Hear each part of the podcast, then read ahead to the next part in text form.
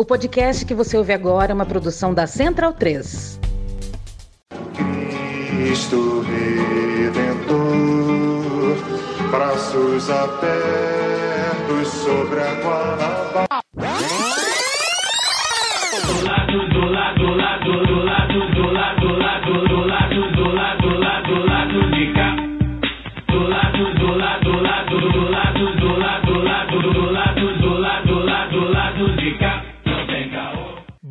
Momento, ouvintes da Central 3. Hoje é dia 20 de outubro de 2022. Eu sou Caio Belandi, direto do Saúl Studio, e este é o podcast lá do B do Rio, 253, chegando no seu feed. Meu roteiro tá todo cagado aqui porque a gente teve várias alterações de última hora. O time não está completo. Eu estou aqui ao lado do Fagner Torres e do Daniel Soares. Presencialmente, a gente está fazendo como a gente fazia antes da pandemia, né? Nós três aqui, no nosso velho banco e vocês aí ouvindo a gente, porque o lado B do Rio é nosso. A Luara teve um probleminha é, de saúde, enfim, nada muito grave, segundo ela passou pra gente, e aí, enfim, a bichinha tá trabalhando muito, domingo a gente fez a live pós-debate, eu e ela, então a gente liberou ela aí pra, pra recuperação, um beijo pra ela, estará com a gente semana que vem, e a gente teria aqui um, um convidado também, que acabou, é, enfim, desmarcando, a gente teve problemas de agenda, a gente remarcará, vocês saberão quem é em breve, então a gente vai improvisar aqui, né? Como a gente já sabe fazer, improvisar ali uma. Não vai ser nem uma roletinha da pistola, a gente vai fazer um caosão da semana com tudo, principalmente para debater, obviamente, pesquisas, né? O, o pulso né, das ruas e das redes, como a gente está sentindo aqui a campanha, a campanha que vai entrando aí, vai entrar na, na, na sua última volta. Semana que vem já, já termina, a gente já vai pro voto. Vou dar meu boa noite ao meu campeoníssimo colega, está aqui do meu lado direito, esteve comigo ontem, tomando uns biricutico e vendo. Excluídos do estádio. É, né? pois é, Mas- verdade, tem isso. Mas pelo menos campeões, né? Tivemos essa. Um momento. Daniel Soares. Boa noite. Um momentinho, né, de. De não exatamente paz e tranquilidade, porque disputa de pênaltis em final nunca é paz e tranquilidade, mas pra espairecer desse Brasil de segundo turno que nós vamos discutir aqui. É, e você vê quando, como o jogo virou, né? O Flamengo, enfim, a gente fez a crítica aqui durante quatro anos, como a diretoria do Flamengo estava alinhada ao bolsonarismo, e de fato está ainda, inclusive, embora cada vez menos. É, agora a gente tem a Janja, né? Nossa, nossa, nossa primeira dama aí, futura primeira dama, é Flamengo. E, não, e você vê que o, o Lula efetivamente é um torcedor, porque ele não faz média, né? Não. Ele falou que. Ele não quer saber. Não né? quer saber, Vai atropelar. Turno, É. o Coringão vai atropelar. É, ele gosta de futebol diferente, corintiano. E agora a gente tem a Janja aí pra gente pra tentar limpar a nossa barra. Enfim, pelo menos a gente se apega nela, a gente esquece um pouco aí do, dos bolsonaristas. E o outro fascista lá, né? Esse de fato flamenguista, tal do Tarcísio aí, que, o, que São É, Paulo não, não, elegerá. não me parece uma boa ideia o cara candidato a governador de São Paulo comemorar uma derrota do Corinthians. É, tomara que seja o, o começo do fim lá da, da liderança dele na- nas pesquisas. Fagner Torres, olha só, a gente tava conversando em off aqui, né? E a gente vai falar sobre isso daqui a pouco. O otimista é um tolo, a gente sabe disso, mas o pessimista é um chato, brother. Então a gente precisa analisar as paradas com o pé no chão. Vamos, vamos lá. Boa noite. Pra cima, hein? Boa noite. Isso. É, Cara, eu, eu acho que eu acho que existe no Brasil o direito inalienável ao pessimismo. acho que todo brasileiro deveria ter, assim, marcado na certidão de nascimento o direito inalienável ao pessimismo. É, Mas boa noite. Estamos aqui, lamentavelmente comentando ainda esse assunto. Eu acho que se não fosse Ciro Gomes, talvez a gente já tivesse. E Por onde anda, hein? É, é, Paris é logo ali. né? Melhor não perguntar, vai que acham. Paris é uma festa. Já diria o Hemingway. E aí, cara, né?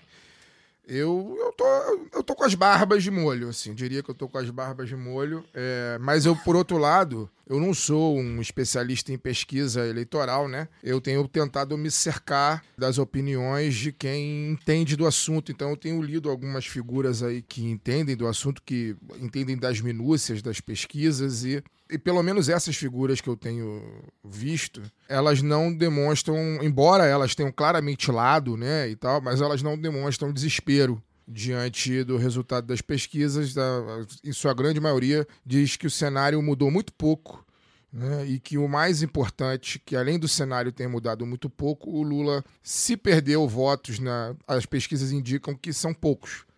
Né? O Lula não se mexeu muito na posição dos votos válidos, né? então, mas que assusta, assusta, né? É, assusta demais a gente saber que a gente convive. Eu acho, eu acho um erro eu acho um erro crasso. Geralmente quem fala isso são candidatos, né? Os candidatos é que costumam falar que nem todo eleitor do Bolsonaro é fascista e etc e tal. Eu sinto muito, mas eu acho que essa altura do campeonato, todo eleitor do Bolsonaro é fascista sim. Eu até daria o benefício da dúvida para quem não conhecia ele em 2018, afinal de contas ele sempre foi um deputado apagado, né? Ele foi montado, foi criado, foi um candidato de proveta que foi colocado ali para ganhar a eleição em 2018 depois de tudo que aconteceu com o golpe. Mas agora não dá mais para dizer que ele é, que ele é desconhecido, né? Então, todos os 51 milhões aí que pelo menos aqueles que não, que não mudam o voto do primeiro para o segundo turno, né, aqueles que seguirão convictos no segundo turno, são fascistas, sim. São filhos da puta, sim. Seres humanos que não merecem é, nenhum tipo de consideração. Então, assusta, né? Você saber que você vive num país com tanta gente filha da puta, né? Ontem mesmo, se o meu vizinho escuta o lado B, é bom que ele saiba que eu tô de olho nele, né? Ontem mesmo, o meu vizinho, eu venho travando uma luta com o meu vizinho ao longo desse segundo turno, eu não sei quem é, é, mas toda vez que eu saio, né, eu saio de adesivo e tal, e quando chego em casa, eu geralmente tiro o adesivo e colo na porta na porta do meu apartamento. E todo dia eu chego lá, tem o adesivo, tem adesivo arrancado. Ontem eu cheguei, eu cheguei é, meio de pilequinho, né?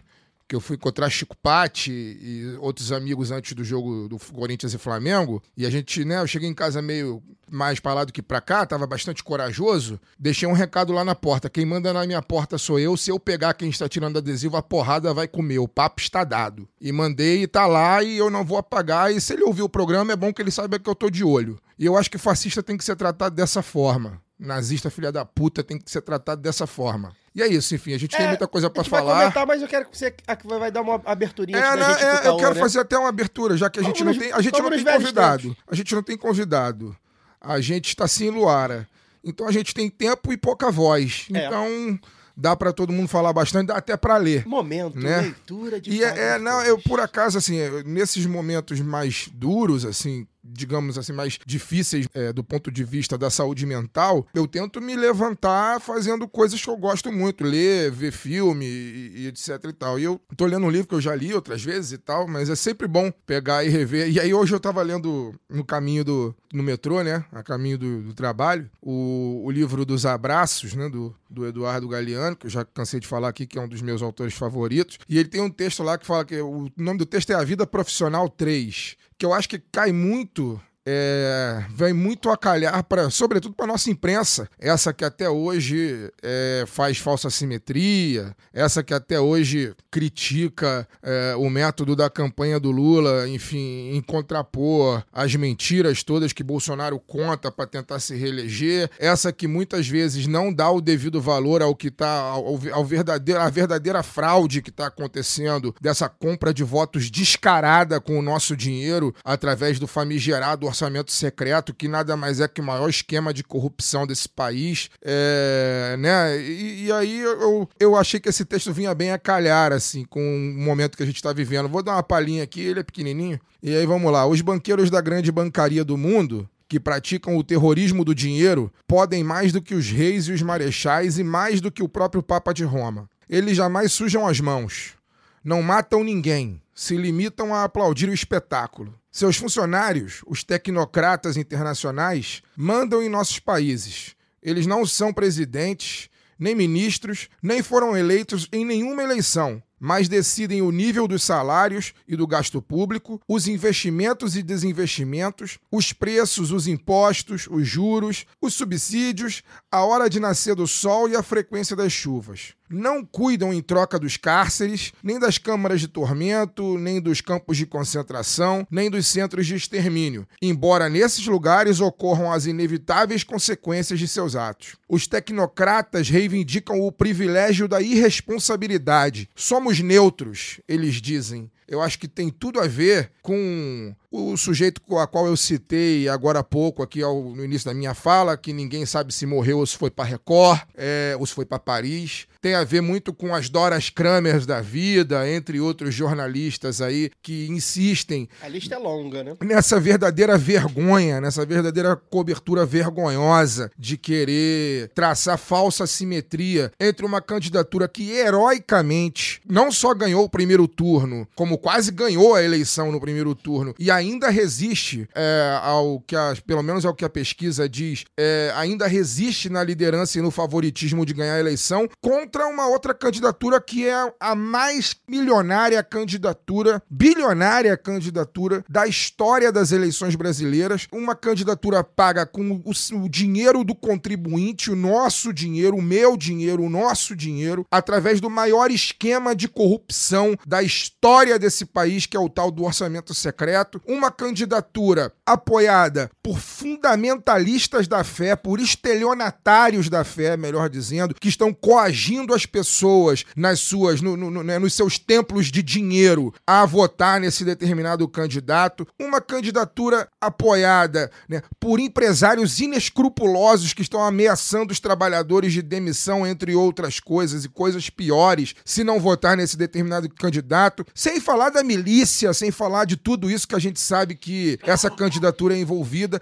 mas os nossos colegas tecnocratas da comunicação, eles insistem em dizer que a eleição é normal, né? Ou que existem duas forças duelando em igualdade de condição, quando na verdade a gente sabe que o que nós estamos fazendo aqui, o que Lula e o PT e essa gigantesca coligação que ele montou para tentar ganhar a presidência, tá fazendo na verdade é um ato de heroísmo. É, eu espero que no dia 30 de outubro, às, sei lá, 8 da noite, quando já tiver a definição do resultado, eu não tenho nenhum problema de dizer, vai ser um peso enorme, mas eu não tenho nenhum problema se de, dizer, se Lula ganhar a eleição, eu vou bater no peito com muito orgulho e dizer que eu, o meu voto e o dos meus salvaram essa merda desse país, que não merece o que a gente tá fazendo por ele. É, Fagner Torres começou, né? Lá em cima. Aliás, a gente brinca aí do momento de leitura do Fagner, mas é, os ouvintes pedem muito pra voltar, Fagner. Então, é claro que a gente, né, é, não tem tempo, fica né? corrido quando a gente tem convidado e tal, o programa tem outra dinâmica.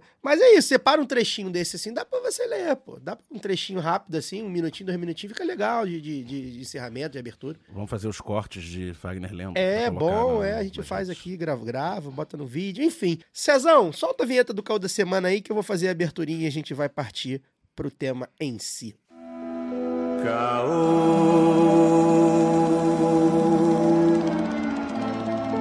Lê, lê, lê, lê, Bem, segundo o Datafolha dessa semana, saiu ontem, né? Dia 19, quarta-feira. O Lula tem 49% das intenções de voto contra 45% do Bolsonaro. Tem 4% que pretendem anular e 1% que ainda não sabe ou não respondeu. As demais pesquisas mostram cenários eh, parecidos, né? A diferença eh, entre Lula e, e Bolsonaro se mantém estável. Eh, o fascista cresce ali numericamente, cresceu acho que em todas as pesquisas um pontinho ali e tal. Eh, e aí, incluindo os crescimentos, acho que talvez que mais chamam atenção, né? Teve crescimento entre os mais pobres e teve uma queda na rejeição e na desaprovação do governo, que eu acho que talvez sejam os índices que mais tenham é, assustado aí, né? Chuva de dinheiro, né? É dinheiro sendo jogado de Pois é, a helicóptero. gente vai falar, vai falar sobre isso. E aí, como o Fagner abriu aqui e eu tinha colocado tudo no meu, no meu roteiro, quem não tá preocupado, irmão, tá maluco. Então é evidente que a gente é, tá receoso. é, enfim, o jogo é jogado pra esse Eu- lado, o jogo é jogado pra lá Eu também. sou um otimista preocupado ou um desesper- desesperado esperançoso. Pois é. Depende do ponto de vista. Como diz a figurinha que o Irlan Simões joga lá pra gente, vamos nos desesperar com calma. O lado B, entretanto, tem uma missão que a gente faz aqui há seis anos, que é analisar as coisas criticamente, né? Os fatos criticamente, né? E aí, repito, os fatos. E o fato hoje, como a gente também já, o Fagner já falou na abertura, o Lula esteve 6 milhões de votos na frente do primeiro turno, e essa diferença, segundo as pesquisas, está aí mais ou menos mantida. Ou seja, a possibilidade de a gente acabar com esse inferno ainda é maior do que não acabar. E aí, como o Fagner já fez a, na abertura dele, queria chamar o Daniel. É um momento, primeiro que, assim, é uma campanha que a gente nunca viu antes, né? A gente tem esse, essa sensação que eu acho que é, que é fundamental a gente lembrar que a gente nunca viveu isso. Ah, Inclusive, 2018 era um outro cenário, embora fosse um cenário muito parecido. E aí, uma das coisas que a gente tem visto, Dani, é o que fazer? Ah, o que fazer? É fake news? É fake news do bem, digamos assim? Ou então é sensacionalismo no Facebook, nas redes? Ou então é, é café com bolo na praça? Ou então é vídeo com ela em livro? Leva livro, leva livro? Fala de, de, de- Bota o Chico Buarque, não bota o Chico Buarque? Chama os popstar, não chama os popstar? Eu acho. E aí eu queria que você desse sua opinião. Pra mim, a premissa é a gente não sabe como fazer mesmo, né? A gente não sabe como fazer. A gente sabe, a gente entende mais ou menos o que não fazer. Mas o que fazer é difícil, né? E, inclusive, uma coisa que os, os fascistas nos ensinaram é que você tem que fazer tudo também. Cada um para um público, né? O vídeo dos artistas não vai colar com quem tá recebendo auxílio de 600 reais e pegando empréstimo consignado na caixa para pagar a conta de luz e tá recebendo o WhatsApp dizendo que o Lula vai cortar o auxílio e obrigar a pagar o, com juros e o Bolsonaro não. Mas vai funcionar para reafirmar a tiazinha que já pretende votar no Lula, é simpático ao Lula, ou tem mais de 70 anos e não sairia de casa, mas resolve sair de casa, porque se mobilizou com esse tipo de vídeo. Fake news é aquela coisa, né? A gente não precisa necessariamente de fake news. A gente conta a verdade, com o sensacionalismo e com as estratégias que funcionam nas redes voltadas ao público popular. Como é o, o caso dos Janones. E aprender a não engajar adversário, etc. Engajar os nossos, fazer a tal da poluição das redes, né? Encher status, encher grupo de, de vídeo e propaganda, mesmo que você não necessariamente vá convencer ninguém, mas é aquela coisa, os caras estavam jogando sozinhos aí há 15 anos, né? Então, por mais que as pessoas de saída não fossem politizadas, você vai vendo Lula ladrão, Lula ladrão, Lula ladrão, Lula ladrão, isso vira verdade, Lula ladrão. É. Se você tem um contraponto, Bolsonaro pedófilo, Bolsonaro satanista, que seja, nananã, poluição de conteúdo contra o Bolsonaro, essas pessoas mais desmobilizadas da política e que aceitaram que o Lula é ladrão e que é inominável, a- a- a- é muito, o governo é uma merda, mas seria muito pior com o Lula. Muita gente acredita nisso. Talvez a maioria dos eleitores do Bolsonaro hoje acreditem nisso. Se ela fica vendo coisa dos dois lados, ela até desiste, ela, ela, ela para de ler, entendeu? É, porque aí já E- começa é. a complicar, né? É, e Se aí ela não sabe mais em que acreditar e aí ela não, não leva mais a sério o lado de lá. Mesmo que não leve a sério o nosso, para de prestar atenção do lado de lá. Isso é importante pra alguém que, por exemplo, pretenda anular e que chegue na hora. é É, né? e que chegue na hora, que o nulo, no momento, é nosso. É. Né? E a pessoa pretende anular e chega na hora, ah, quer saber, eu vou votar no Bolsonaro porque é muito perigoso esse ladrão voltar. Isso acontece, né? Aconteceu no primeiro turno, pode acontecer no segundo. Sim. Só que, dadas as diferenças, né, a, a assimetria de recursos e de experiência no- nesse campo, nessa guerrilha né, cultural na internet, a gente tá jogando pela contenção. A gente joga pela contenção. É ilusão. Acho que quando, quando teve essa onda né, da, da última semana, do- dos acontecimentos de 12 de outubro, em Aparecida, do vídeo do Bolsonaro falando que pintou um clima com uma menina de 14 anos, foi uma- foram dias ruins de repercussão pro Bolsonaro. A gente meio que se empolgou achando que o Bolsonaro ia cair. O Lula subiu, o Bolsonaro não vai cair. O Bolsonaro não vai cair, ele vai ficar desse tamanho que ele tá. A questão é ele não crescer, né? E o Lula não perder votos, ficar onde ele está. Nesse sentido, se você analisar né, desse sentido, as pesquisas não, não chegam a ser uma má notícia, né? O Bolsonaro cresceu muito pouco e, como eu comentei aqui, jogando dinheiro do helicóptero. Talvez alguém possa questionar, ah, mas vocês sempre, sempre defendiam o Bolsa Família e agora vocês são contra o auxílio. Não, ninguém é contra o auxílio. A gente é contra a maneira como o auxílio está sendo feito. Né? Primeiro que ele é ele- absolutamente eleitoreiro, né? Você pega qualquer estatística, a Tereza Campelas, que fez, foi ministra da Desenvolvimento Social da Dilma, fez um fio interessante sobre isso, mostrando como todos os benefícios é, herdados né, dos anos do PT foram congelados pelo Bolsonaro e que aumentaram de valor apenas esse ano, apenas a partir da metade do ano. E eles não são política pública, isso é muito importante Exatamente. demonstrar. O Bolsa É. Família tinha conexão com várias São políticas várias outras públicas, coisas. com atendimento à saúde. A criança com- tinha que estar na escola, tinha que tomar Exatamente, vacina. com vacinação, com escola. O Auxílio Brasil dá o dinheiro e pronto. E nivela, né? O Bolsa Família tinha valores diferentes por crianças na família. Ia para as mulheres. O Auxílio Brasil por CPF. Uma mulher com quatro filhos, abandonada pelo marido, que não ajuda, que sumiu no mundo, recebe os mesmos 600 reais do que esse ex-marido. Quem teria que ganhar mais? É, e a tendência é que esse homem, e os Bolsonaro ganham entre os homens, né? A tendência é que esse Pois homem é. seja um eleitor do Bolsonaro. Ah, tô aqui levando 600 reais. Pra ele realmente tá muito melhor. Ele tá recebendo 600 reais limpinho, sem dar uma pensão pros filhos, e a mulher tá lá, enrolada com, com quatro crianças e 600 reais. Saiu no UOL outro dia, e essa fake news me assustou bastante, botei lá no grupo, que é essa da, da- do, do empréstimo, né? É, dizendo que olha como são as coisas, né? E isso, isso a gente só fica sabendo, cara. Quando a gente fica sabendo, é porque já espalhou pra milhões de pessoas, Uhum. né? Quando a gente. A, a nossa bolha, digamos assim, a mídia hegemônica, a, a esquerda, a classe média, a gente fica sabendo, é porque já, já era, já lastrou. Que era ah, dizendo que o, o- o empréstimo, se a pessoa pegasse o empréstimo no nome dela lá do auxílio, Dívida vai pro a governo. dívida é pro governo. Foi no TAB, se eu não me engano, uma sessão lá do UOL, bem, bem bacana, inclusive, que conta boas histórias. E aí falando, cara, não, eu via na internet, vi, me recebi na internet dizendo que se eu posso pegar agora e a partir de janeiro vai pro governo, minha filha. Eu vi, não tem. Ou seja, teve a fake news do TSE a prova de vida, né? Que, ah, o TSE tá dizendo que é prova de vida, então vai lá, vote 22 pra você dizer que tá vivo e tal. Não, esse, esse sujeito fala que a eleição é fraudada a favor do, da gente, né? Esse sujeito que faz esse tipo de coisa. E é muito louco, como, e aí a gente tem que falar aqui sempre, porque é o nosso papel primordial de observatório da imprensa, é inacreditável pessoas compararem isso com, sei lá, o... O Janones o- histriônico. É, não, é falar que o, que o, que o Bolsonaro é satã, satã- satânico, satanista, sei lá, entendeu? É bizarro, tipo assim, é essa falsa simetria que a imprensa ainda faz, né, cara? A imprensa ainda faz, é absurdo, cara. A gente, cara, eu não gosto de citar só ela, porque parece que é perseguição e tal, mas não é. Embora ela seja um dos símbolos. A Vera Magalhães, brother, ela abre o Roda Viva com Guilherme Boulos, dizendo que o Brasil estava dividido entre esquerda e direita. A mulher perseguida do jeito que foi. A, A mais perseguida, a jornalista mais, Mais perseguida. perseguida. A chapa de esquerda tem Geraldo Alckmin como vice. Não, e a direita, tipo assim, a direita é como se fosse, sei lá, o Fernando Henrique É, Cardoso. como se fosse, como se fosse alguém que Como se fosse Simone Paulo Tebet. Maluf, Paulo Simone Maluf. Tebet. É. Né? Porque nem o Paulo Maluf, hoje o Paulo Maluf seria centro-direita, não tenho a menor dúvida disso.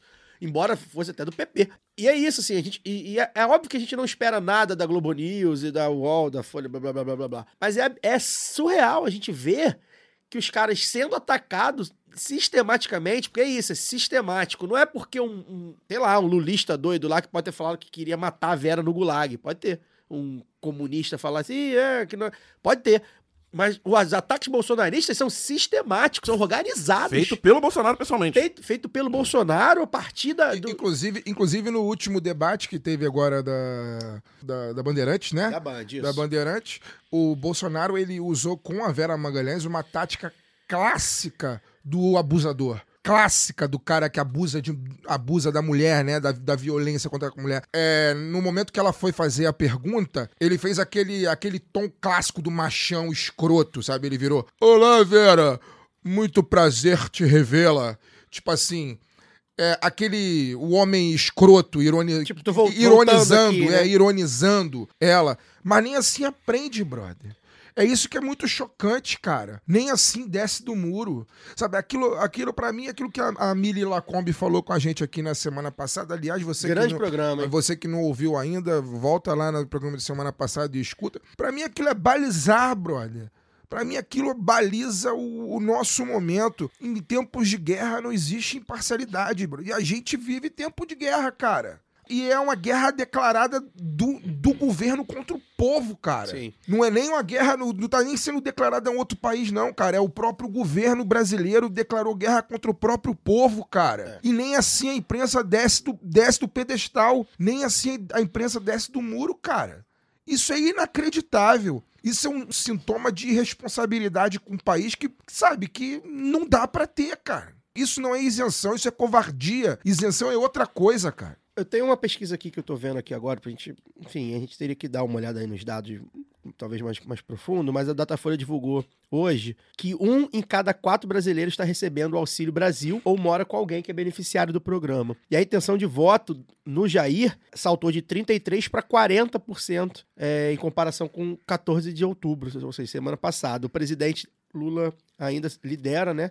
Mas perdeu de 62 para 56. E aí, cara, a gente lembra aqui que, além da máquina de fake news, a toda, né? Que, que a gente achava até. Eu cheguei a comentar aqui que um, um colega nosso, advogado, achou que a, tava mais tranquilo e tal. Depois do, do, do, do resultado do primeiro turno, viu-se que ela está toda. E já há quem diga que ela está maior, inclusive, do que 2018, né? Melhor trabalhada. E mais, assim, jogando com mais absurdos, com mais, tem, tem mais, mais coisas, né? Além disso, cara, é, lembrar aqui também o tamanho das denúncias de assédio, assédio eleitoral, gente, de empresários grandes e pequenos, empresários médios, né? Gente lá com 10, 20 funcionários, além do Luciano, Luciano Hang, que devia estar preso, né? Esse aí. pff, no mínimo presos já há muito tempo. Pequenos, né? Pessoas assim, né? dono de padaria. Aqui, ó. Padeiro em Campos dos Goitacazes. Dono de. É, exato.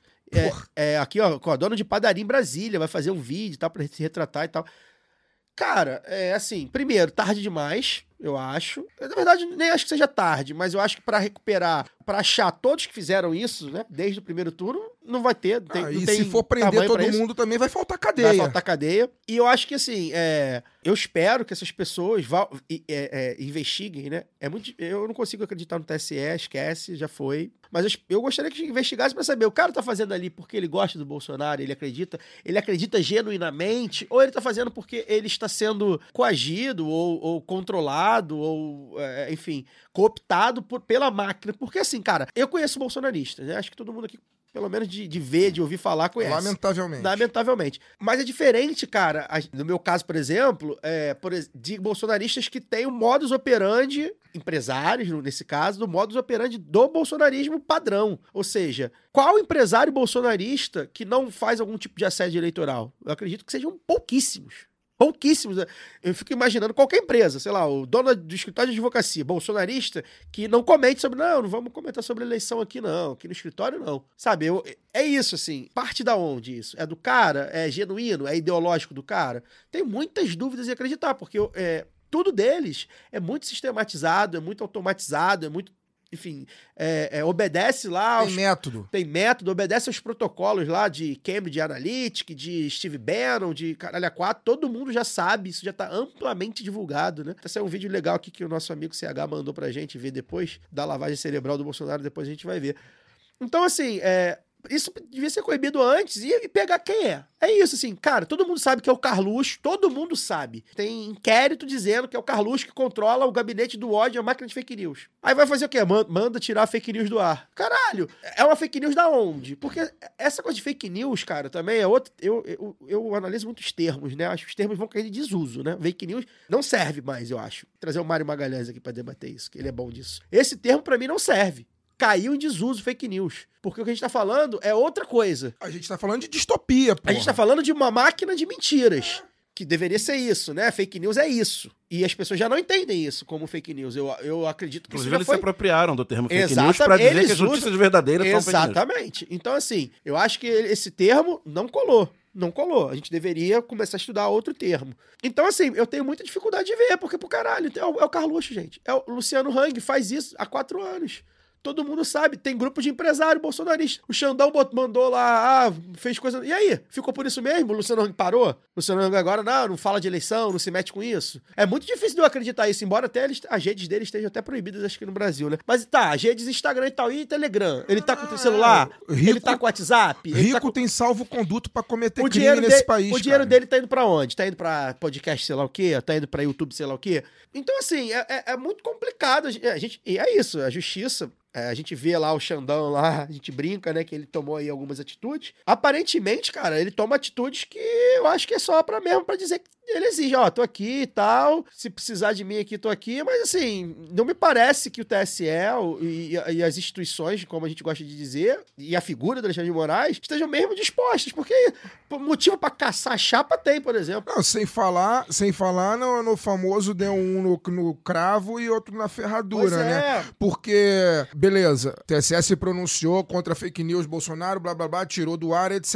e tal. Aí vai e tira do Lula também o vídeo onde a candidatura é, do Lula usa o Bolsonaro falando que ele pintou um clima com a garota de Não é 14 uma anos. fake news, né? Não é uma fake news, foi Exatamente o que eu ele falei. falou. A gente não precisa de fake news, porque É, ele, é pro- ele- demais. ele produz o conteúdo pra gente. Ele falou. Saiu da boca do cara. Mais de uma vez, inclusive, porque não era nem a primeira vez que ele E não precisa editar. É, não É, tem questão de fora de contexto, não, tem, nada. questão, tá? Ele falou, falou uma, duas, três, sei lá, quatro vezes. Já, de lá- desde, desde que viralizou Saiu esse primeiro, podcasts. já tiveram vários aí vídeos que ele cita esse tipo de coisa, que pintou um clima com a criança de 14 anos, de 13 anos, sei lá o quê. E aí, o- aí o TSE resolve que o Lula não pode usar isso. Por que que não pode? Por que que não pode? Se não é mentira. Se não é mentira, não é descontextualizado. eu quero não é saber, editado. eu quero saber uh, o que que o TSE vai fazer também, a justiça como um todo, o Ministério Público, sei lá, né? Porque assim, o pastor André Valadão, a figura que, olha, hoje se, se, se rolasse aí um-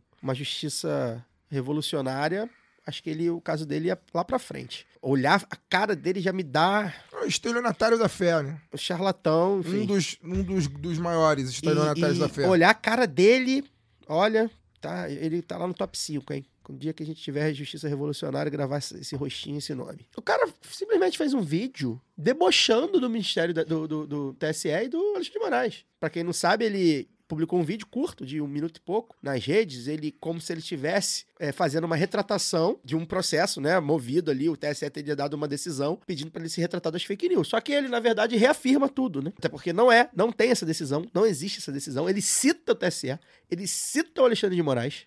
É, é surreal. E aí ele fala assim: ah, quero, entre outras coisas, né? Quem quiser ver, jogue aí. Eu, é bom nem dar play no- no- nas redes dele, mas enfim, deve ter em alguma rede. Entre outras coisas, ele fala assim: ah, eu tô aqui me retratando, dizendo que o Lula não vai, sei lá, fechar a igreja. E ele vai re- reafirmando, na verdade, né? E debochando um claro tom de deboche, assim, tipo, de como se tivesse, ah, quero ah, aqui o TSE, aqui, cadê? Que é Alexandre de Moraes e tal. Vai fazer o que com esse cara? Não pode fazer nada. É, é, tudo bem, ele, esse cara fingir que teve uma decisão do TSE em pleno, é, plena campanha, e que, na verdade, ele reafirma o que- as fake news, citando nominalmente, gente não vai fazer nada, Alexandre de Moraes. Não vai fazer nada. E aí, pra piorar, né? a gente repete aqui, né? A Folha, cara, é surreal. A Folha, através do seu, dessa editoria de política, fez o texto assim, né? O título. Pastor André Valadão se antecipa ao TSE e faz retratação a Lula. Olha só, quem foi o repórter, se foi estagiário, repórter, eh, redator, editor, enfim, algum imbecil, algum idiota, algum nécio, algum Ou mal intencionado. ou algum filho da puta que viu esse vídeo e interpretou neste vídeo que o Valadão, de fato, se antecipou ao TSE e, de fato, se retratou o Lula, ou você é um muito burro, eu não sei quem foi, não sei, não sei nem se tem assinado, nem cliquei pra ver, porque dependendo de mim também nem tem clique. Eu vou logo lá no, no, no outline. Ou é muito burro, ou é muito filho da puta. E aí, a Folha Política publica isso como se fosse fato, né? Normal. A no- é uma notícia. Qual é a, no- a notícia não é essa, né? É óbvio que a notícia não é essa. Notícia é André Valadão, pastor André Valadão, debocha e cita TSE em provocação a Lula. Sei lá, tô dei aqui uma sem pensar, muito. Não pensei em nenhuma. E aí, é, é obviamente, pra gente voltar lá à questão da, da campanha, é obviamente que a gente tem essas preocupações, a gente não sabe muito bem o que pensar, né? A gente não sabe, ah, o Janones está está fazendo certo. O Janones está fazendo certo. Pra mim tá muito claro. Mas só isso basta, né? A gente tava conversando hoje também no nosso grupo lá em off. Só bater no, no Bolsonaro vai bastar? Durante agora, agora gente- o, o do Lula vai ter o dobro das inserções, né? TSE Não, deu. mais que o dobro. TSE, 300 e pouco, eu acho, A a cento e 80 e pouco, pouco, 90 e pouco, sei lá. o TSE deu, uma, deu umas decisões aí, que, enfim, dando direito, tirando as inserções do Bolsonaro, enfim, dando direito de resposta ao Lula, etc, etc. Inserções essas que vêm desde o primeiro turno, diga-se. Ou seja, um mês essa porra já tá rolando. Pois é. Enfim, é, primeiro que a gente fala, na televisão hoje tem um alcance reduzido, mas é importante ter- botar lá, né, pra campanha, tem coisas, materiais muito bons no, no PT. Os spots também é mais importante que o, o programa em si, porque a É, pessoa passa deixa... no, é, É, a passa pessoa ali durante falando, o programa. passa no intervalo É, da novela. assim, É, passa ali, né? E são curtos, então viraliza também, fácil de viralizar. Agora, é isso, assim, é, a gente conversava, é, bater no Bolsonaro, só isso vai bastar? Será? E é, é será mesmo, assim, eu posso entrevistar o melhor cientista político que ele pode me dar uma resposta que eu vou ficar ainda na dúvida, porque é, a gente, é algo novo, cara. A gente tá quatro anos batendo Bolsonaro, inclusive, do ponto de vista deles lá, a Rede Globo está quatro anos batendo no, Bolsonaro. Pra mim é muito claro. A gente sabe, a gente sempre fez as ressalvas aqui, né? De como a mídia apoiava, por exemplo, o plano econômico do Bolsonaro. Ela não fala do Guedes, não critica a economia, mas critica o Bolsonaro várias vezes. É, é, é óbvio que o Bonner, Fez a editorial. Folha, o Estadão, cara. que Tem várias críticas ao Bolsonaro. Não dá pra dizer que o Bolsonaro não apanhou, a figura dele não apanhou. Quatro anos assim, será que isso basta? Ao mesmo tempo, a sensação do, do- do governo Lula ser melhor do que o, o- nunca foi, né? O Brasil foi muito melhor com o Lula. É uma sensação bem generalizada. Só isso basta? Prometer. Eu, eu, eu, eu, eu E sempre o debate que tá tem que prometer. interditado também, né, cara? O debate tá Exato. interditado. Como é que você vai debater economia com o Bolsonaro, cara? É isso. Que você vai pro debate com o cara, você vai debater economia, saúde, como com um cidadão desse? Ele não tem interesse nenhum em debater o país. Nenhum em debater o país. Nunca teve. Nunca teve. Qualquer cidadão mais ligado no que tá acontecendo, cara, ia lá no programa de governo dele de 2018. Como melhorar a saúde? Vou melhorar a saúde melhorando a saúde. Era isso. Como vou melhorar a economia? Vou melhorar a economia com a economia ficando melhor. Eram tópicos desse nível. Era o Adolfo Borges do. É, e aí como é que você vai Vou melhorar a educação sem doutrinação. Aí como é que você debate programa com um sujeito desse? É. Você não debate Pois é. programa, bro. Pois é. E é nisso que a gente tem. tem, tem... E, aí- e cobram o Lula né? isso. E Cobram. cobram o Lula isso. E Quem a é o ministro do a, é, a Lula? imprensa ainda cobra o Lula isso. Que o Lula tem que debater programa com o Bolsonaro. Como? A capa da Veja da semana é a nota do Real com uma mordaça com vermelha escrito PT. Cara, é- Porque eu... Não, a Veja já foi. É. Foi com Deus. A Veja foi com Deus. A Veja que fez capa. A Veja fez capas duras contra o Bolsonaro, tá? é, mas agora deve estar no bolso. Não, tá no bolso totalmente, assim como outros, né? Enfim. Peço licença para dar uma pausa no programa e passar os nossos recadinhos.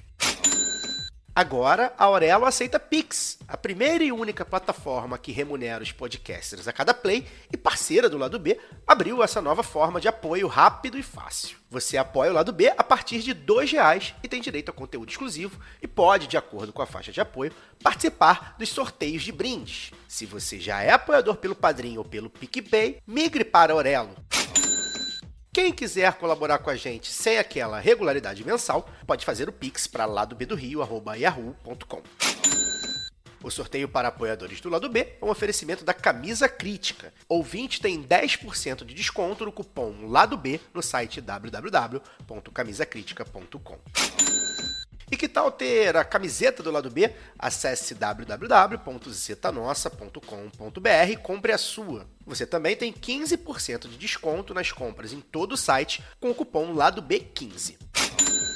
Ouvinte Lado B tem também 10% de desconto com o cupom Lado B em www.vesteesquerda.com.br. Você pode aprender inglês, espanhol e francês na WeCreate, a escola de idiomas parceira do lado B. Acesse www.wecreateidiomas.com.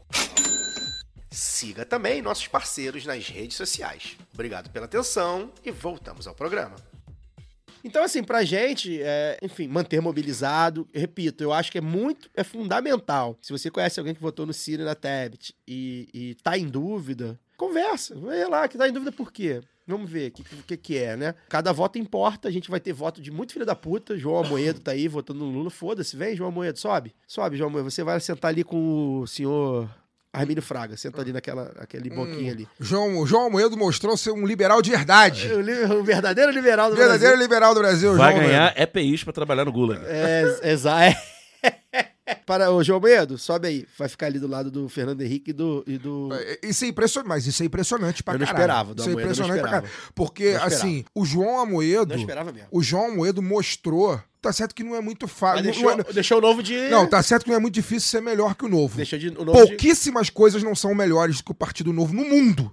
No mundo. Em qualquer Em, aspecto. em qual- em qualquer lugar do mundo. Pouquíssimas coisas não são melhores que o novo. Mas o João Amoedo mostrou que é- não é melhor, ele é muito melhor que o novo. O João Que Amoedo. liberou os filiados pra É. votar em qualquer um, menos no Lula. Pois é. Pois é.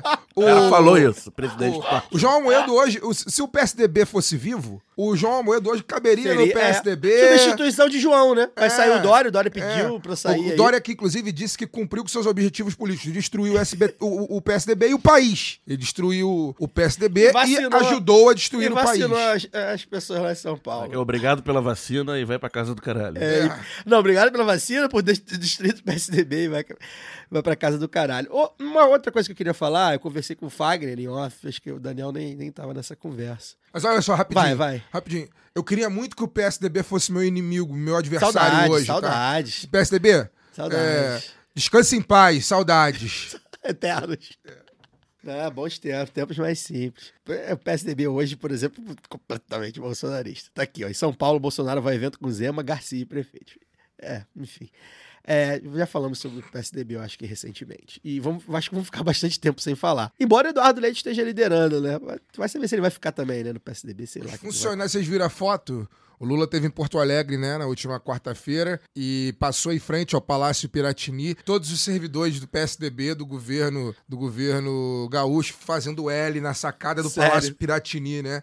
Todo. Você vê que ainda resta alguma coisa do velho Mas- e bom PSDB de guerra. E aí eu vou entrar no assunto que eu queria, da esquerda pra valer. A nossa amiga, minha amiga, né, minha, minha colega, né, a Ava, a Ava Santiago, vereadora de, de Goiânia, pelo PSDB, é uma mulher progressista, é, PSDB pra valer, esquerda pra valer, PSDB de verdade, velha de guerra. É uma mulher que eu acompanho há muito tempo, enfim, uma, uma grande política. Teve um discurso, velho, andou na mídia aí, teve um discurso mostrando, né, é, como o governo Lula apoiou o eleitorado eh, evangélico, né? Mostrando como, por exemplo, os evangélicos mais pobres tiveram acesso, né, a emprego, a educação, tudo mais. Tem falas bem bacanas dela. Enfim, uma mulher, uma evangélica progressista, né? Não são tão poucos assim quando a gente, como a gente acha, mas eu queria falar sobre isso, que me incomoda muito. Assim, eu, eu, Estado é laico, irmão. Cada um tem a sua fé e tudo bem. Eu não, não me interfiro em fé nenhuma. Eu não tenho nenhuma específica e tudo bem. Também quero que nenhuma fé intervenha na minha vida. Pois é, agora a gente, a, gente, a gente precisa deixar claro alguma coisa, né? A foto que eu vi aqui, se eu não me engano, Wesley Teixeira, Henrique Vieira, a própria Ava, entre outras pessoas. O Lula teve essa reunião aí com evangélicos, né? Se aproximou da base, Marina Silva que estava, a Benedita da Silva estava, enfim, várias pessoas evangélicas, lideranças e, enfim, quadros evangélicos e tal. É, dito evangélico, né? Que acho que também é um debate que a gente às vezes esquece de fazer. Evangélico não é uma coisa só. E, cara, o Lula, aí uma das fotos que mais bombou, assim, o Lula sendo abençoado, assim, pelas pessoas com a mão pro alto, né? E o Lula lá ali meio que, tipo, orando, né? De olho fechado e tal. Brother, a gente não, eu não vou, eu, Caio Belandi, não vou naturalizar isso. O Lula e ninguém deveria ser abençoado por nenhuma religião durante a campanha eleitoral. Se a gente tá nesse Artigo número 1 da Comuna de Paris. O Estado e a religião estão separados. Se a gente. E aí, vou repetir o que eu falei, se eu não me engano, na, na roleta da pós-eleição. A gente precisa debater. Agora não. Agora não vai ter como debater. Se tem alguma liderança evangélica que tem, várias, eu citei aqui várias, né? Enfim, cantores e tal, que, que vão aqui apoiar o Lula e tal, ótimo, a gente precisa ganhar a eleição. Mas pode ganhar a eleição e ganharemos a eleição, tenho certeza. A gente precisa debater esse projeto de poder da igreja sobre o Estado no Brasil. É muito grave. É muito grave. O Bolsonaro jogou luz a isso. Não é que nunca existiu, mas o Bolsonaro jogou luz a isso a ponto de, por exemplo, o Lula não vai aparecer por- num, num- num terreiro. Ele apareceu recentemente, antes da campanha, foi alvo de fake news. Ele hoje ele não vai fazer campanha, não vai ter foto do Lula num terreiro espírita, nem espírita kardecista, que embora tenha um monte de kardecista, enfim, bolsonarista também, muito menos é, é, de re- religiões de matriz africana. Então, cara, tem alguma coisa errada. Tem alguma coisa errada. E aí, repito, eleição, eu acho que é isso. Tem que conversar com todo mundo. O Lula tem que conversar com todo mundo. Tem que ir no Flow, tem que conversar no Flow, tem que conversar com o Monark, conversar com o Diabo A4, com o Satan... Com o Diabo não pode, que senão tem que... vão dizer que ele é, ele é satanista. Conversar com o caralho a quatro de asa. Inclusive, o coisa lá, o a campanha dele tem lá. O Não Lula não é satanista Pois nem é. nunca conversou com o diabo. Isso é muito bizarro. Pois é. É, é- bizarro. é campanha político, ele- campanha eleitoral, debate eleitoral é isso, tem que conversar com todo mundo, tá, beleza. Mas assim, a imagem me chamou muita atenção. E outra coisa, gente, é o Lula, gente. É um candidato liberal, um homem que sempre Foi respeitou moderado. o Estado laico. sempre. O político Sem- mais moderado do país. 100% das vezes. Se o Lula precisou tirar uma foto, mandar carta aos evangélicos, conversar com os evangélicos, tirar foto pra dizer que, que, que enfim, ele também é cristão, sei lá. Brother, tem alguma coisa muito errada. Imagina, eu fico imaginando, por exemplo, o que, que seria de Manuela Dávila, Ô, Caio, de o- Guilherme Boulos. Cara, o, par- o PT, cara, o P- não é nem o Lula, o PT, o, o- como partido, nasce também do movimento da teologia da libertação, cara. Pois é. Cara, quem já leu sobre a história do PT tem é, relatos tipo de reuniões de, de, Em de, de igreja. lideranças e tal, que as pessoas rezavam antes de começar a, di- a discutir política, bro. Então, assim, é, e foi o que permitiu a capilarização do PT no estágio muito inicial. E, e, e aí a gente debate, né? A influência da Igreja Católica, que sempre existiu. E aí eu vou repetir. As imagens lá do dia 12, pra mim, a gente tá vivendo uma guerra santa. A gente tá vivendo uma guerra santa. A guerra só não é guerra, primeiro, porque no nosso lado não mata ninguém, não tem não atira. É massacre, Não, é né? massacre. A gente tá vivendo uma guerra santa. São vários os relatos de bolsonaristas agora depredando santuários católicos. Sim, batendo em padre, dentro da sacristia. O que era, o que eram nos terreiros, que acontece há anos nos terreiros de fundamentalistas religiosos evangélicos, agora está na igreja. É, o. o E- Não, não, é, é só, só pra gente se arredondar. Isso é muito grave, a gente precisa debater isso urgente, urgente. Urgente. E eu não vou me habituar com isso. Não vou me habituar com isso. Não, não vou naturalizar isso. E repito, não são as pessoas. Não são as pessoas. E nem são todos também, ok? Mas assim, há lideranças, e esse, esse safado que eu citei agora há pouco é um- uma delas. Silas Malafaia é outro, Marco Feliciano é outro, Magno Mal tem, tem um monte. Tem uma, uma lista de, de safados, de charlatões, entre outros que não são tão conhecidos assim, inclusive, que estão pregando uma guerra santa no Brasil. E aí a gente lembra, por exemplo, do. A gente sempre fala isso aqui há, há seis anos. Bispo Edir Macedo tem um livro chamado Plano de Poder. E o livro fala sobre o quê? Sobre plano de poder. Ponto. Ele quer um país evangélico. Ele quer tornar, e a gente lembra aqui, o Fagner cravou, né? O Arábia Saudita de biquíni, Eu, uma eu- grande eu queria expressão. falar sobre isso, inclusive. A gente cravou isso. Então, assim, brother, tem algo muito grave. A coisa não vai melhorar com o Lula, a gente já sabe disso. Lula vai ganhar, não, a coisa não vai melhorar, mas a gente vai precisar frear esses caras fundamentalistas religiosos que estão se intrometendo no Estado. Ontem eu conversava com um grande amigo meu, economista. Vou citar o nome dele, enfim, o João Leonardo Medeiros, já esteve aqui com a gente, entrevista e tudo. E ele é muito amigo de um filósofo muito importante, é, é um filósofo comunista muito importante, que é o Alex Kalinikos. E aí ele tava, né, o, o Alex é casado com uma italiana, então ele tá acompanhando muito o movimento novo movimento fascista na Itália que aconteceu e tá muito assustado com o que tá acontecendo no Brasil, né? Ele não tinha notícia, por exemplo, é disso que a gente tá falando, né, de bolsonarista invadir igreja, isso ele não sabia, mas ele já tinha já estava muito assustado com isso.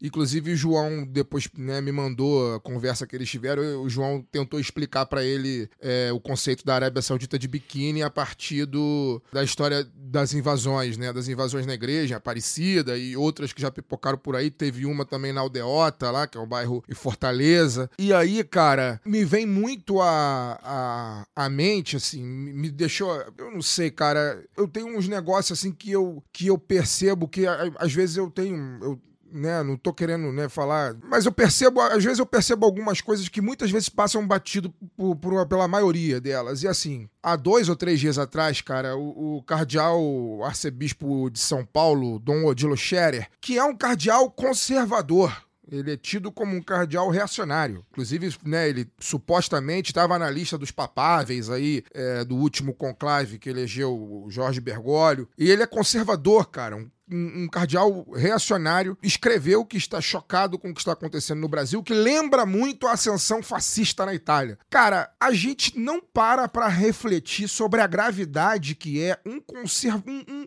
um cardeal um cardeal, Um já começa igreja. por aí, um cardeal reacionário, não é o, o padre Júlio Lancelotti, não. É o- um cardeal ultra-reacionário, está com medo do que está acontecendo no Brasil. Eu, eu- na minha concepção, na minha modesta concepção de jornalista fora do mainstream, cara, a declaração do Odilo Scherer tinha que ser estampada nos jornais no dia seguinte que ele falou, tinha que ser debatida na televisão. Sabe aquele central das eleições do, do Globo News, que eu até assisto e tal, tirando al- alguns, alguns comentaristas bizarros tem ali, tem, tem gente que passa bem ali, que passa bem, que eu gosto, inclusive. É, a Júlia Dualib, por exemplo, é uma delas. E, cara, aquele central das eleições, em vez de estar debatendo número freneticamente e bastidor ali que eles dão, que muitas vezes não muda nada, cara, tinha que debater a fala do Dom Odilo Scherer, brother. Esse cara, ele é o cardeal arcebispo da maior cidade, né, da cidade mais importante do país, do ponto de vista financeiro, econômico.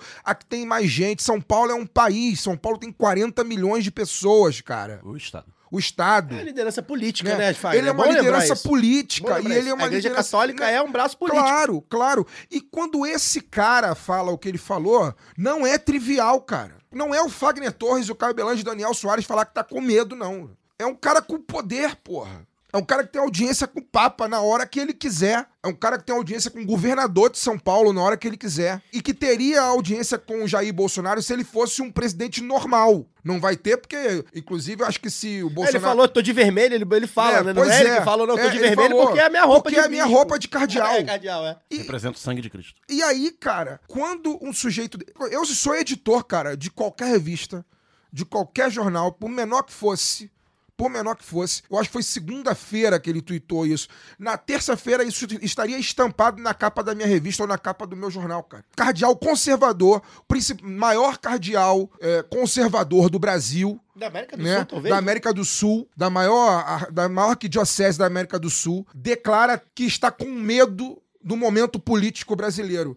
E aí, cara, você fica uma hora e meia falando só sobre isso aqui. Você traz um padre, você traz um. até mesmo um pastor para poder debater a declaração. Teólogo. Você tem que falar sobre isso. Não é um sujeito, não é qualquer pessoa. Não é. O cardeal Odilo Scherer é um homem poderoso, cara. Sobre isso, cara, a gente fala, já falei esse off, vou soltar em on. Bons repórteres que têm aí tempo e, e dinheiro e disposição. Procurem saber o que, que o Geraldo Alckmin representa nessa chapa do Lula. Eu acho que não é só um aceno para Pro centro, né? mercado, não. É. O Geraldo Alckmin, a gente falava, né, quando a gente era contra ele, quando ele estava do outro Quando lado. ele era adversário. Que ele era o quê? Da Opus Dei. Brother, eu acho que a gente tá. Eu acho que essa eleição é uma eleição que versa sobre poder das igrejas. Rangers da igreja versus Celtic. católica. Da igreja. É, exato, Rangers versus Celtic. Da igreja católica com boa parte da igreja evangélica. Eu acho que essa eleição diz. Essa eleição é sobre isso. É sobre muita coisa, vai.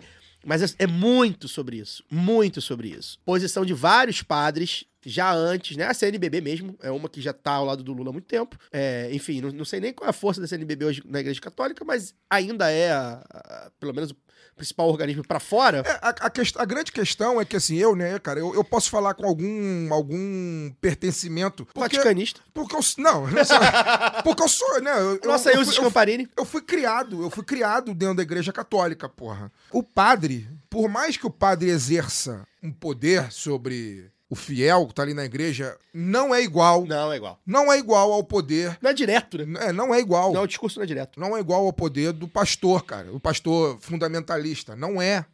Não é. E é por isso, inclusive, que muitos católicos votam também no Jair Bolsonaro e não, não criticam o que o A Bolsonaro. diferença não é a mesma de É, voto. né? Exatamente. Hoje, para começo de conversa, a gente não sabe quem é a maioria no Brasil, porque não tem censo. Então a gente nem sabe se evangélico já passou o número de católicos.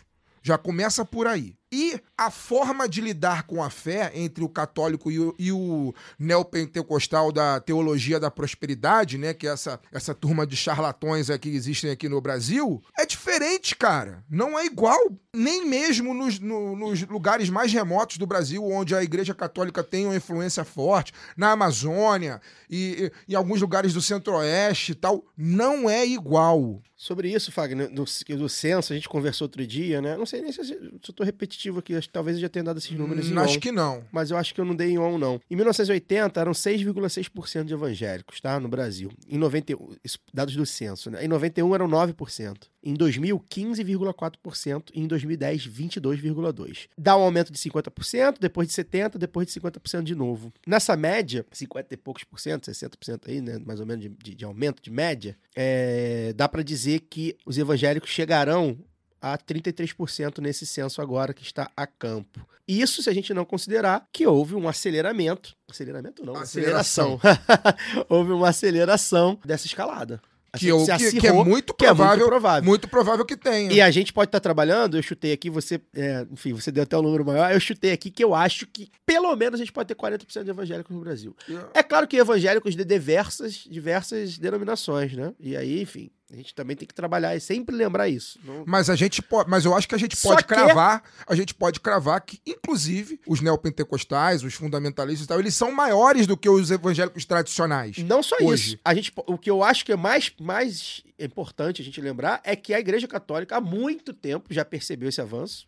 Que é- esse avanço é basicamente sobre católicos, né? Na verdade, não diretamente, não é um roubo de católico, mas sobre Mas as é. gerações. Mas não, é as gerações, né? O católico não faz um filho católico e tal, enfim. É, é. E isso, é, e fala-se, isso é o quê? Poder, né? A Igreja Católica perdendo poder no principal, ou nos três principais, né? Países católicos no mundo, o Brasil. Não à É toa, não à três- toa o Papa é latino-americano, enfim. Então, assim, é, eu acho que essa eleição, e é algo que a gente não está falando. Quer dizer, tá falando lá, parece coisa de evangélico crente contra católico. Não é isso. Eu acho que essa eleição é sobre plano de poder. E aí eu falei isso na semana retrasada. O Bolsonaro é uma ferramenta do plano de poder evangélico no Brasil. Ponto. Isso é fato. Só ouçam o retrato. Levou o fundamentalismo pro coração do governo, Thaía Damares. Exatamente. Criada como liderança política Inclusive presidencial. Sim. O, o Bolsonaro pode ser muito bem o presidente do país e o Silas Malafaia o Ayatollah. presidenciável a Damares.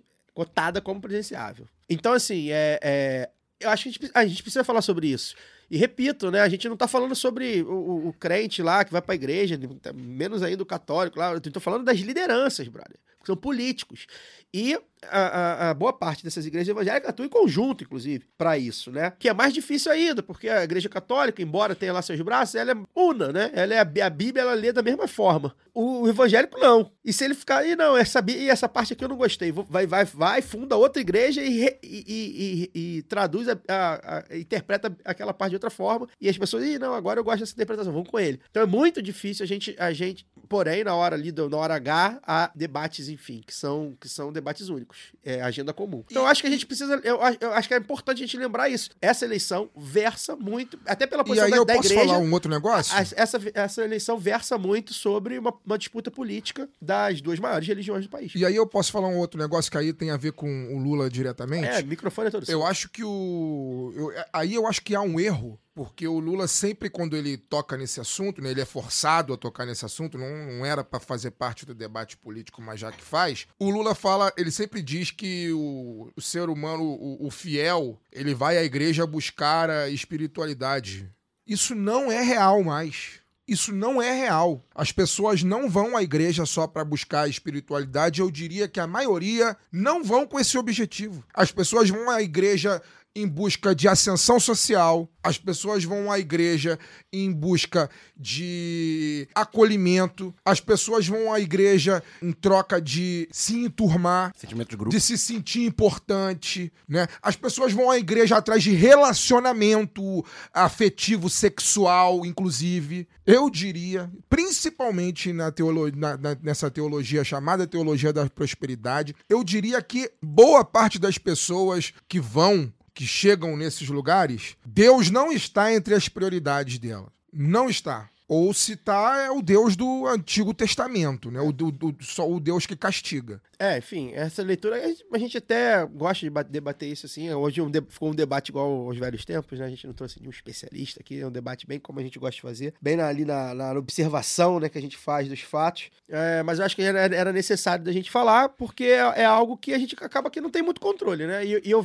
pela posição da Igreja Católica, assim, de maioria, né? Só pra vocês terem Oficial, ideia, digamos assim, né? Institucional, institucionalmente, eu acredito que essa eleição verse muito sobre, sobre isso. E só, só pra gente ilustrar aqui, no momento que a gente tá falando, no momento que a gente tá falando sobre compra de voto e essa para tudo que a gente tá falando ao longo desse programa, eu recebi aqui uma denúncia aqui, uma, uma fonte me mandou foto e, e pessoal da campanha do Bolsonaro dando 50 reais pra quem quiser adesivar o carro em Nilópolis. A pessoa chega, pega um adesivo gigante, cola no carro e ganha 50 reais. Tá aqui, acabei, acabei de receber. Não vou falar quem me mandou, porque enfim, eu não preciso, né? A fonte eu posso preservar.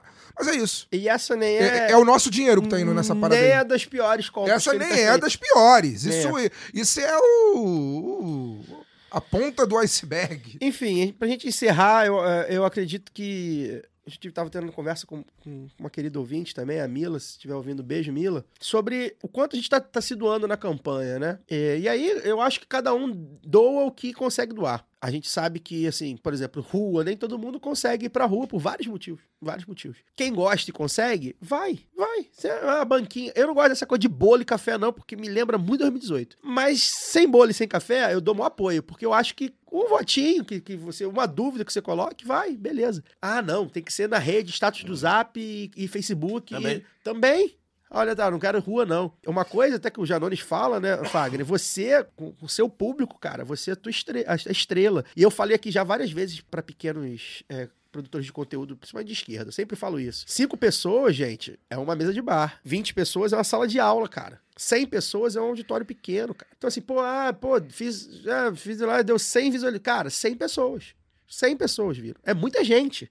É muita gente. A gente não tem o canhão de audiência que esses caras têm. A gente não tem estrutura pra isso. Mas a gente tem aí. Então, se você é, é lido no teu Facebook, no teu Twitter, no teu Instagram, no teu WhatsApp, você é visto, se as pessoas param pra ouvir, se tem gente que você, por exemplo, principalmente miro muito nesses, né? Na Tebet no Ciro. Se você conhece, vai lá conversar, cara. Vê se, vê se a pessoa tá, tá afim de conversar. Se você tiver afim, né? Se você achar que, pô, tem argumento e tal. Botar uma dúvida, né? A gente precisa, e aí eu acho que é uma autocrítica que a gente faz mesmo, e, eu- e a gente aqui no lado B principalmente, eu sou um, até porque, enfim, com fascista a gente gente não consegue ter conversa mesmo, né? Mas há momentos em que a conversa acontece. E aí a gente às vezes não tá nem preparado para essa conversa acontecer. Esse é o momento. Esse é o momento que talvez tenha alguém ali que esteja fascistizado, ou não, ou na dúvida, porque a gente colocou as pessoas na dúvida do do lado do fascista. E não, cara, às vezes essa pessoa tá na dúvida. E assim, cara, uma coisa que é, eu tava conversando com a Flávia isso assim, cara, se a pessoa tá na dúvida, brother, ela tá mais pra lá do que pra cá.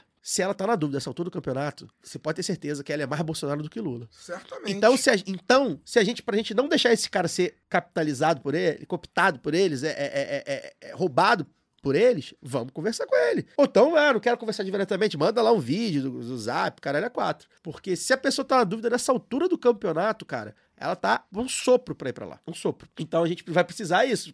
Deixar pelo menos ela na dúvida pra anular, enfim. Ou tentar, tentar reduzir danos, porque é isso. O voto vai importar mais do que nunca. Talvez, acho que nunca na vida a gente sempre debateu isso aqui, né? A política não começa na eleição, tampouco termina na eleição. Acho que nunca na vida um voto, um votinho vai ser tão importante. Quem tiver na disposição, va- vai. Quem não tiver, faz, dá, dá lá do seu jeito tal. Porque também é isso. A gente, eu, por exemplo, eu confesso que, pô, eu tô quatro anos aqui tentando fazer alguma coisa. E eu estou cansado, tô cansado. Vocês têm, vocês me têm no status do WhatsApp. Vocês estão postando no status do WhatsApp como eu nunca vi. Eu postava sempre, vocês, vocês são testemunhas, vocês têm meu número. Eu sempre postei no status do WhatsApp. É, é, não sei porquê, eu gosto de falar, gosto de comunicar ali, eu comunicava. Eu não quero mais, cara. Eu falo de vez em quando, boto um negocinho ali, não quero, não quero. E me perdoem, eu não quero, tô cansado. Acho que eu fiz a minha parte, continuo fazendo, de repente semana que vem eu me animo de novo, tal, não sei, vamos ver. E é isso. Porque é isso também. A gente também não pode pirar, brother. A gente não. A, gente- precisa ficar vivo até o dia 30 e principalmente, aconteça o que acontecer, a gente precisa ficar vivo depois do dia 30 também. Vamos encerrar. Daniel Soares. Um abraço pro Fagner, pro Matheus Vital. Grandes jogadores. Grandes né? craques. Craques do Vasco, inclusive, diga-se passagem. Não pode falar não? do Vasco, a gente não tem Vascaíno aqui pra se defender. É, um abraço pra eles, um abraço a Chico toda Pátio, um abraço, Chico. massa corintiana, valente. Felipe né? Sema. E até semana que vem. Um abraço pros nossos ouvintes corintianos aí. Jogaram, foi de igual pra igual, hein? Jogaram, pô, Foram dois empates, né? Perder, não perderam, é, perderam o título, mas foram guerreiros. Fagner Torres. Aliás, esse é o último programa antes da eleição. Meu último né? programa. Você não estará Só- conosco semana que vem. Só volto aqui bêbado no dia 15. No dia 15, não, que dia 15? Bêbado na, na dia quinta- três. na- na quinta-feira posterior à, à vitória. Ou deprimido. é, Nem volta, vai, vai é. ficar, vai ficar, Pois é. vai ficar exilado Semana no interior vem- do Brasil. Semana que vem vai ser muito bom pra mim, porque eu, eu também, como você falou, também tô muito cansado, tô muito exausto. Ontem, né, faço terapia, né, cara? Eu faço parte da, da, da, da bolha privilegiada do país, nesse sentido que consegue pagar serviço psicoterápico. Né? E, cara, foi uma hora e vinte na sessão de terapia, normalmente é 50 minutos e tal. Foi uma hora e vinte falando dessa maldita eleição porque isso tem consumido o fascismo de verdade nos esmaga, nos esmaga de verdade mesmo. E eu tenho dormido e acordado pensando nisso. Então eu vou estar fora semana que vem, vou estar trabalhando no interior e vai ser bom pra mim porque o tempo passa rápido quando eu tô, quando eu tô no campo. Numa cidade lulista. É uma cidade muito lulista. E aí vai ser bom que eu vou poder esquecer um pouco esse processo, eh, de certa forma, e, e sobreviver, né? Dar uma respirada em áreas diferentes. Então não estarei aqui semana que vem. Mas o que eu quero deixar de recado pra galera, cara, é pros amigos que estão ouvindo a gente, etc e tal, é que, porra, os relatos são. Os relatos são praticamente unânimes, né? Quem conversa sobre a eleição eh, tá muito cansado, tá muito cansado com todo esse processo. Não precisava ser assim, mas é assim que tá sendo. E aí, eh, o que eu posso dizer pra galera, pra não sucumbir, né, Pra não desanimar, falta pouco, né? Agora, você que vai estar ouvindo esse programa vai estar faltando nove dias. Cara, procure espaços de militância, cara. Se souber na sua cidade que tá acontecendo um ato pró-Lula, vai lá no ato pró-Lula, entendeu? É, se fica próximo de gente parecida com você, porque muitas vezes a gente pode não achar, mas isso fortalece muito o nosso espírito para a gente poder aguentar o dia seguinte. A gente está junto de gente parecida com a gente É, dá uma revigorada. né? É, então, pô, o, sabe tá tendo alguma alguma algum ato pró Lula, alguma carreata ou alguma distribuição de material, mesmo que você não distribua, mesmo que você não consiga conversar, né, porque tem medo e tal, mas fique perto, sabe? Fique perto desses ambientes. Eu, porra, Eu agora tava falando, né? Eu saí do, do metrô vindo pra cá, cara. Eu falei, Largo do Machado é, Largo do Machado é meu país, brother. Eu saí do metrô, é, É a Lula pra bizarra. todos os lados. Lula pra todos os lados. Ok, a gente não pode andar só nesses lugares, mas, cara, a gente tem que ter consciência da nossa Pra gente saber fragilidade. que não tá sozinho, né? É, e a gente tem que ter consciência da nossa fragilidade. E quando a gente tá frágil, não adianta eu querer dar murro ponta de faca. Eu tenho que me fortalecer primeiro pra depois e, e dar um passo à frente. né? Então, você que tá muito cansado, cara, evita um pouco as notícias, evita um pouco Bom, a-